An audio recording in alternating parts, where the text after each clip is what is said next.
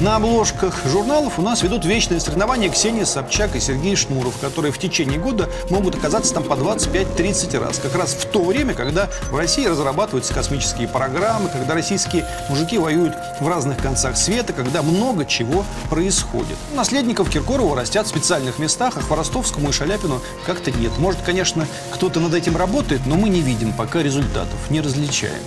Меня в этом смысле куда больше удивляет этот скепсис, который старшее поколение выказывает. Вот где у молодежи кумиры дурные. У вас, что ли, хорошие, дорогие мои ненаглядные взрослые? А брыдлую попсу, которую нам заливают выше ушатами, нет, даже не трогаем. А с Хаски борется уже полгода. Нашли врага, молодцы. Прежде чем опричников выпускать, надо посмотреть, что у этих опричников на уме, что они сами слушают, читают и смотрят. А то, может, им не в опричнину надо, а в психлечебницу.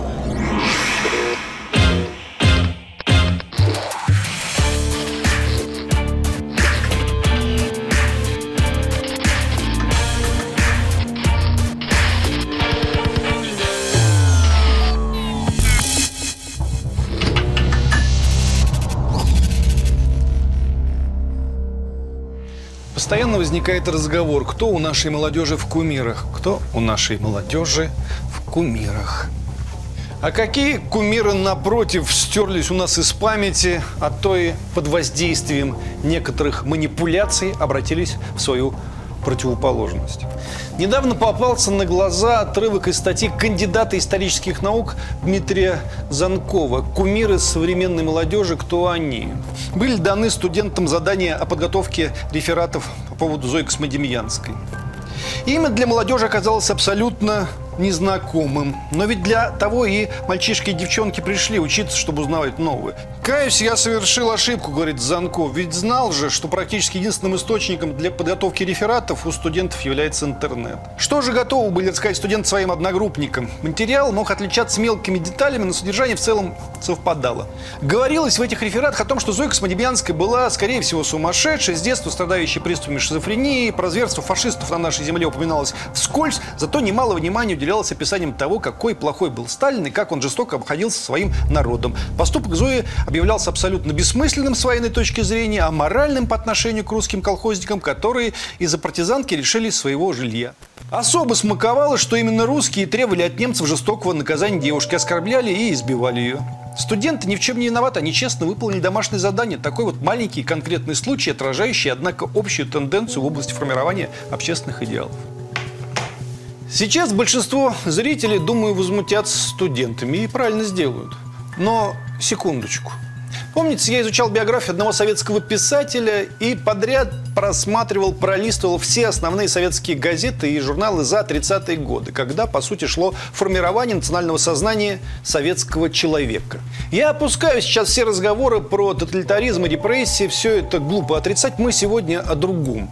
На каком мощнейшем, последовательном, сногсшибательном уровне работала, как сегодня бы сказали, с брендами советская власть, которой было 15-20 лет. То есть она была моложе нашей, черт бы ее побрал, демократии, которой уже скоро 30 лет. С обложки на обложку с четкой периодичностью, сменяя друг друга, переходили молодые национальные советские супербренды. Летчик Чкалов, писатель Шолохов, шахтер Стаханов, чуть позже присоединится академик Игорь Курчатов, наряду с Ворошиловым, Буденным и прочими, знаете, тоже не последними людьми. Если отстраниться от идеологических убеждений Буденного и Ворошилова, то это в чистом виде, как на Западе называют self-made – мужчина, сделавший себя сам. Из рабочих крестьянских низов, вознесшиеся трудом, отвагой и мужеством на вершину государственной пирамиды. Они сынки, назначенные управлять сверхкорпорациями и отсвечивающими своей легкой щетиной с таким победительным видом, как будто они на Марс летают каждый день. Замечу, к слову, что артисты, спортсмены и певцы, которых при Сталине тоже жаловали, в иерархическом советском ряду были на следующих ступенях. То есть сталинские премии они получали исправно, их любили и жаловали, открытки с их изображениями продавались в киосках, они тоже были частью советской мифологии, но на первых страницах государственных изданий они появлялись несравненно реже, чем военачальники, летчики, директора заводов, писатели и передовики производства. Нынче, как вы знаете, все ровно наоборот. Еще дизайнеры забрались на самый верх иерархии. Не даю этому оценку, но вот все есть, как оно есть. Шоу-бизнес, то есть сфера в том числе имитации подвигов, выдавил жизнь как таковую – Втайне предполагаю, что товарищ Сталин рассудил, что спортсменов или там киноартистов у нас и так любят, а народ они своеобразный, в том числе и в силу профессии. Играть могут одно, думать при этом совершенно другое, или вообще не думать, а только играть, играть, играть. В общем, как бы то ни было, люди реального труда и реальной войны буквально навязывались в качестве образцов. Их лица постоянно видела страна, их подвиги экранизировались, о них на каждой эстраде читали стихи и пели песни. О них писали пьесы и ставили эти спектакли на сцене. И что вы скажете, это были ложные герои?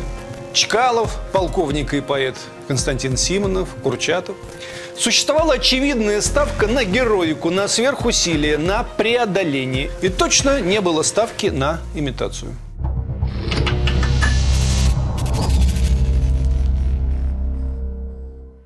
И вот наши дни. В интернете сейчас гуляет ролик, где прекрасная, одна из лучших современных актрис, если не лучшая, Чулпан Хаматова поздравляет Михаила Сергеевича Горбачева с днем рождения и говорит, как в пору ее юности все вокруг хотело превратить ее и ее одноклассников тоже в серость, серость, серость, серость. И только Горбачев спас ее и всю страну от этой серости, серости, серости, серости. Тебя просит с левой ноги идти, вот и иди с левой ноги.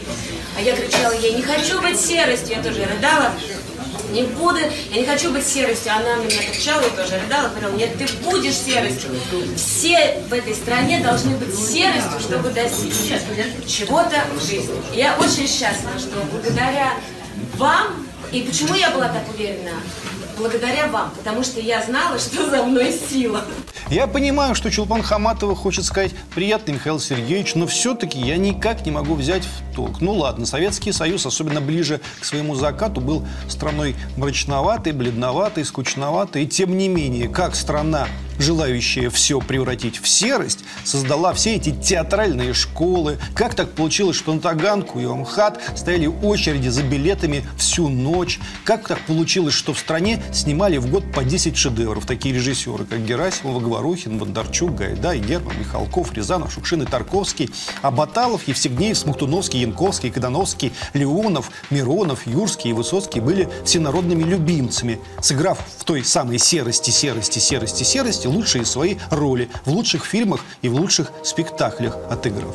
Это что у нас? Все, как они любят говорить, вопреки советской власти родилось? И в ГИК, что ли, тоже построили, вопреки советской власти, и Мосфильм, и Одесскую киностудию, и тысячи кинотеатров по всей стране, и госпремии всем этим режиссерам, вопреки власти, навручали. И Тарковскому позволили дважды переснять «Сталкера», и деревенского мужика Васю Шукшина вытащили из деревни, откуда с тех пор больше никто не приходил, и сделали народным артистом и народным героем. Нормальная такая серость. Нормальное такое вопреки. А сейчас у нас все цветет всеми цветами радуги, не налюбуешься. Зоя Космодемьянская, значит, сошла с ума, и смысла в ней не было. Зато поступают известия, что в некоторых регионах в школьных сочинениях появилась тема Ольга Бузова как герой культуры современной России. Учителя объясняют журналистам, что для школьников намного интереснее писать сочинения про современную молодежную культуру, чем описывать события из далекого прошлого. Пишут дети, тему дают взрослые. Но вовсе не надо бросаться на этих несчастных учителей. Во-первых, они действительно хотят, чтобы дети начали размышлять хотя бы о том, что их всерьез волнует. Во-вторых, перед нами те самые взрослые, которые в 90-е годы во всем разуверились сами, на всех святынях сами же оттоптались, в нулевые так ни во что особенно и не поверили, и вот теперь всерьез спрашивают, ну а про кого еще писать детям? Ну, про кого? Ну а действительно, кого мы им в состоянии предложить? Меня в этом смысле куда больше удивляет этот скепсис, который старшее поколение выказывает. Вот где у молодежи кумиры дурные. У вас, что ли, хорошие, дорогие мои ненаглядные взрослые? Это для вас снимают из года в год самые низкопробные сериалы, которые вы смотрите с поразительным постоянством и никак не наедитесь этой унижающей человеческий ум жвачкой. Это вы у нас из года в год в предновогоднем опросе называете певцом года Филиппа Киркорова. Лет пять назад до Киркорова по степени национального признания наконец смог дорасти Дмитрий Хворостовский. Но он умер, и теперь опять Филипп Бедросович царит один. Вообразите себе, что с того света смотрит на отечество наше Федор Шаляпин и видит вот это. Причем наследников Киркорова растят в специальных местах, а Хворостовскому и Шаляпину как-то нет. Может, конечно, кто-то над этим работает, но мы не видим пока результатов, не различаем. Сама иерархия интересов и привязанности современного российского человека, она, право слова, иной раз наводит ужас. Про Чкалова и Шолохова на первых страницах советских газет мы уже вспоминали. А нынче кто у нас там? На обложках журналов у нас ведут вечные соревнования Ксения Собчак и Сергей Шнуров, которые в течение года могут оказаться там по 25-30 раз. Как раз в то время, когда в России разрабатываются космические программы, когда российские мужики воюют в разных концах света, когда много чего происходит. А на обложках Ксения и Серега. Они, между прочим, по-своему одаренные люди, яркие, так сказать. Но вообразить себе, что не то, чтобы в соревновании с ними вступить, а просто проредить их захотят авиаконструкторам или военным, невозможно. И мы что, редакторов этих журналов и газет, что ли, обвиним? Или саму Ксению, или самого Сергея?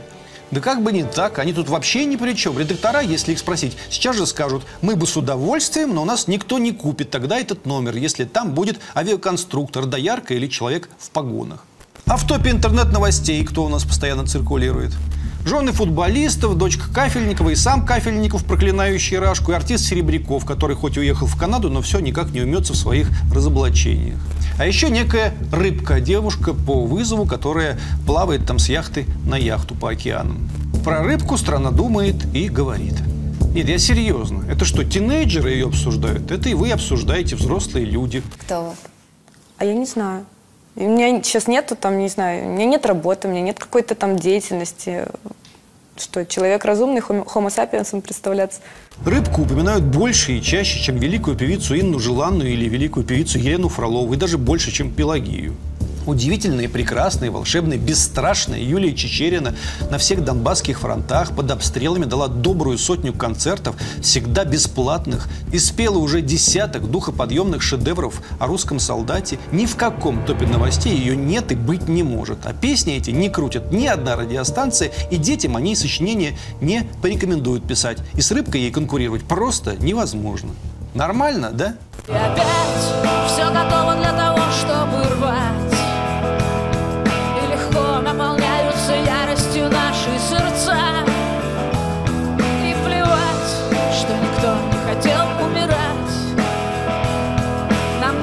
себя, а тем более слов и свинца Ни на одной обложке с 2014 года Юлии Чечериной нет, и никогда она на этих обложках не появится. Буржуазный мир диктует свои имитационные буржуазные законы. Рыбку вызывают, она нужна. Черину на Донбасс никто не звал, она не нужна. Я уж не сравниваю рыбку с многодетными матерями, которые своих детей растят и еще брошенных усыновляют. Вы таких женщин когда последний раз видели на обложках журналов? Правильно, никогда.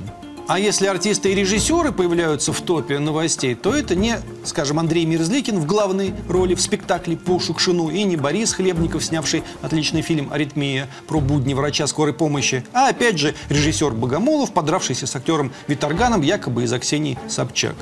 Причем что там такое ставит Богомолов, 99% граждан страны ни малейшего представления не имеют. То есть новости у нас есть, но они какие-то мимо жизни, не по сути, не о деле, а фигне какой-то. Мне сейчас скажут, да какая разница, кто там на обложках, кто там в топе Яндекса, это все не важно. Я, мол, журналов не читаю, на топ Яндекса внимания не обращаю и живу своим умом. Я, я, я, я, умники. Не надо якать. Надо отдавать себе отчет, что это и есть наш визуальный мир. Мир сигналов, который неизбежно навязывает себя и вам тоже. Как бы вы ни делали вид, что живете вне этого. Но в первую очередь навязывает молодым людям себя. Они просто ничего иного никогда не знали, кроме мной перечисленного. Не будут знать никогда и не увидят, потому что им не покажут.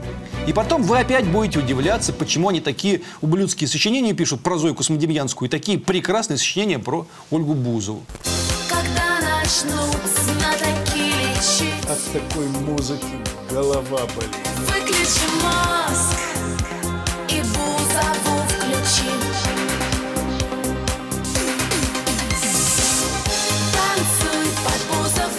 Это потому, что вы дофига якали и любили рассказывать, как вы не смотрели телевизор, не следили за топом Яндекса и не были подписаны на Инстаграм.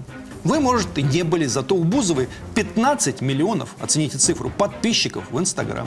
Любая фотография бывшей участницы Дома-2 Виктории Бонни или видео с ней тут же получает больше просмотров и лайков, чем все вместе собранные умные лекции, которые лежат в YouTube. И когда я читаю, как эти волшебные женщины излагают свои мысли, я с ужасом понимаю, что моя семилетняя дочь как минимум изъясняется в три раза сложнее.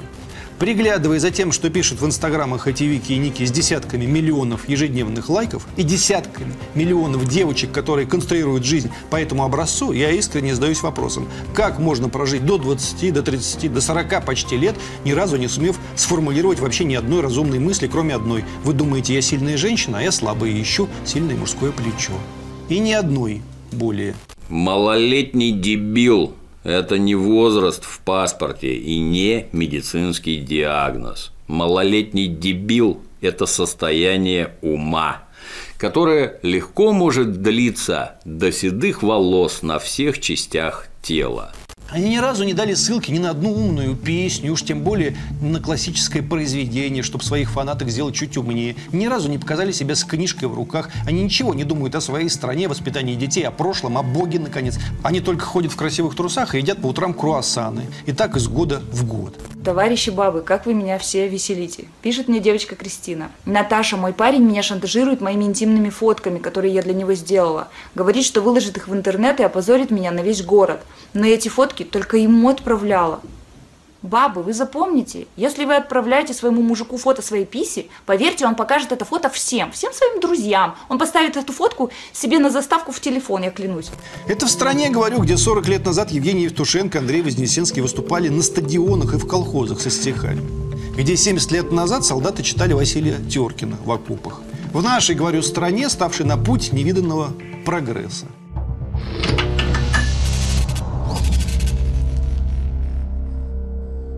Иногда государство вроде бы начинает делать вид, что приходит в себя и предпринимает что-то вроде зачисток происходящего легкого безумия. Выползают откуда-то ребята, посчитавшие, что они теперь опричники и начинают всякую нечисть изводить. Ну-ка, кто у нас тут нечисть, выходи и стройся по одному. Вот, к примеру, у нас какие-то надзорные, руки бы им отвинтить службы, долго и последовательно запрещали концерты рэпера Хаски, пока им сверху из самого Кремля не дали за это по рукам.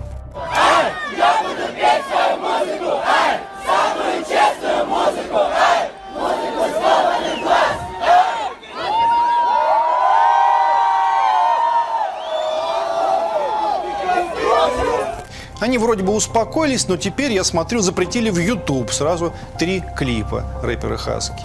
Между тем, это один из самых одаренных рэп-музыкантов, работающих со смыслами. Да, парадоксальный, да, на грани, да, может быть, даже оскорбляющий сознание, так сказать, обывателя. Ну так это сознание молодой Есенин, и молодой Маяковский. Я уж не говорю про Егора Летова. Знаете, как оскорбляли? И вот запрещают. Бесконечные телевизионные шоу на тему «Давайте вместе посмотрим замочную скважину и выясним, как свекровь переспала с тестем и за все это и борщ отравила заловка двоюродной сестры» вот это мы не запрещаем. Это мы смотрим всей страной, это нам не страшно. А брыдлую попсу, которую нам заливают в уши ушатами, нет, даже не трогаем. А с Хаски борются уже полгода. Нашли врага, молодцы прежде чем опричников выпускать, надо посмотреть, что у этих опричников на уме, что они сами слушают, читают и смотрят. А то, может, им не в опричнину надо, а в психлечебницу. У нас только волю дай, сейчас опричников набежит каждый с своей саблей, с своей собачьей головой. Берегись, дворняжки, всех вас перережут. Низкопробную пошлятину и подлятину разгребите сначала до барахота все эти бесчисленные голубые огоньки, сидящие у страны на шее уже которые десятилетия. Попробуйте сдвинуть это с места, а потом мы с вами обсудим, что дальше делать. Сверху надо начинать, а не снизу.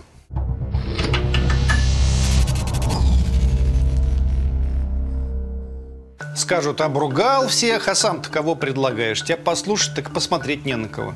Ну как же не на кого? Живет в России, скажем, человек, которого зовут Федор Конюхов. Мы вроде бы и знаем его, но кажется, что и не знаем до конца. Давайте о нем поговорим, я объясню, почему. Итак, путешественник, писатель, художник, диакон Русской Православной Церкви. Свое первое путешествие Федор Конюхов совершил в 15 лет. В одиночку переплыл на весельной лодке Азовское море. Окончил Одесское мореходное училище, имеет специальности капитан дальнего плавания и яхтенный капитан. В 80-х участвовал в нескольких полярных лыжных экспедициях. Научно-спортивные в море Лаптевых, к полюсу относительно недоступности в Северном Ледовитом океане в 86 году, Трансатлантическая СССР, Северный полюс Канада в 88 году за участие в ней получил Орден Дружбы Народов, Арктика к Северному полюсу в 89 году. Весной 90 -го года Конюхов первым в истории России совершил одиночный поход на лыжах к Северному полюсу. Достиг его 8 мая после 72 дней пути. 72 дня на лыжах к полюсу, ну нормально чего. Спустя пять лет, с ноября 95 по январь 96 первым из россиян осуществил одиночный лыжный поход к Южному полюсу с последующим восхождением на высшую точку Антарктиды – массив Винсон. Великую известность Конюхову принесли его морские путешествия. Всего на счету путешественника более 40 различных экспедиций, и морских, и сухопутных. Суммируя, напомним. Конюхов совершил 4 кругосветных плавания, 15 раз пересек Атлантику на парусных яхтах, один раз на весельной лодке «Уралас», а в 2014 году в одиночку, без посторонней помощи, пересек Тихий океан на весельной лодке «Тургаяк». Вырубить автопилот, настроить руль, чтобы в дрейфе лежала лодка. А так, когда не все время быть колеса. Я за своих эти больше ста дней ни разу не усыпал, спал. Федор Конюхов первый в мире человек, который достиг пяти полюсов нашей планеты. Северный – три раза, южный – полюс относительной недоступности в Северном Ледовитом океане, Эверест – полюс высоты, мыс Горн – полюс яхтсменов. В 2016 году Федор установил абсолютный мировой рекорд для аэростата, облетев вокруг земного шара за рекордно короткое время – 11 дней, 4 часа 20 минут. Специалисты говорят, что какие-то из рекордов Конюхова могут быть побиты, но учитывая, что он наставил рекордов в самых разных сферах, выясняется одно – в мире вообще нет ему аналогов. То есть возможность появления второго такого человека даже не просматривается. И это наш русский человек – который, между тем, проигрывает в популярности и Ольге Бузовой, и Филиппу Бедросовичу. И сочинения о нем не пишут, или если пишут, мы про эти сочинения ничего не знаем. В планах у Конюхова покорить стратосферу и Марианскую впадину. А это, если кто не знает, самый глубокий океанический желоб Земли, там Конюхов решил поставить крест. Это его тема. Когда моя яхта перевернулась, вспоминает Конюхов, я понял, что нет на земном шаре более тяжелой работы, чем молиться Господу Богу. Именно молиться. Когда к полюсу идешь, тащишь за собой 135 килограммов груза, все время вверх, два месяца, при минус 50 градусах, преодолевая встречный ветер, то думаешь, на земном шаре ни у кого не может быть такой тяжелой работы, как тащить это. А когда меня перевернуло, и я читал молитвы, то понял, что вот это и есть самая тяжелая работа. Рассказывают, что иные православные батюшки смотрят на Федора Конюхова с подозрением, что он за священник, если то на шаре, то на лыжах, то на лодке. На что высшие иерархи дают непубличный ответ. Вы, братья, успокойтесь. Отцу Федору в предгибельные минуты ангелы архангелы являлись. Он святых лично видел. А вы тут суетитесь по его поводу лишний раз. Не надо. Я думаю еще, а вот когда под этой яхтой находишься читаешь там молитву, там, наверное, нет ни трансгендеров из Инстаграма, ни голубых огоньков с размножающимися почкованием всенародными любимцами, ни прочего этого всего, о чем сил нет говорить. Может быть, действительно этого нет вообще, и зря мы об этом говорим? А есть только свет и святость? Помню, как приехал первый раз в Санаксарский монастырь. Настоятель открыл мне мощи Федору Ушакову, предложил помолиться, а сам ушел. Я встал на колени перед ракой с мощами и оказался лицом к лицу со святым. У меня мурашки по телу, никого рядом нет, а я, старшина первой статьи, сам военный моряк, стою перед адмиралом, да еще каким адмиралом. У меня, конечно, все молитвы вылетели из головы. На меня все это произвело невероятное впечатление. Святость проникает в нашу жизнь, становится близка и понятна. Вот всегда было бы так, чтобы святость была близка и понятна, а все остальное ушло куда-то. Сын и внуки мои так обращаются Конюхов к своим детям. Для чего вы родились? Родились не для отдыха, а для трудов, не для лености, а для подвига. Начинайте же, трудитесь и не ленитесь. Для подвига, ясно?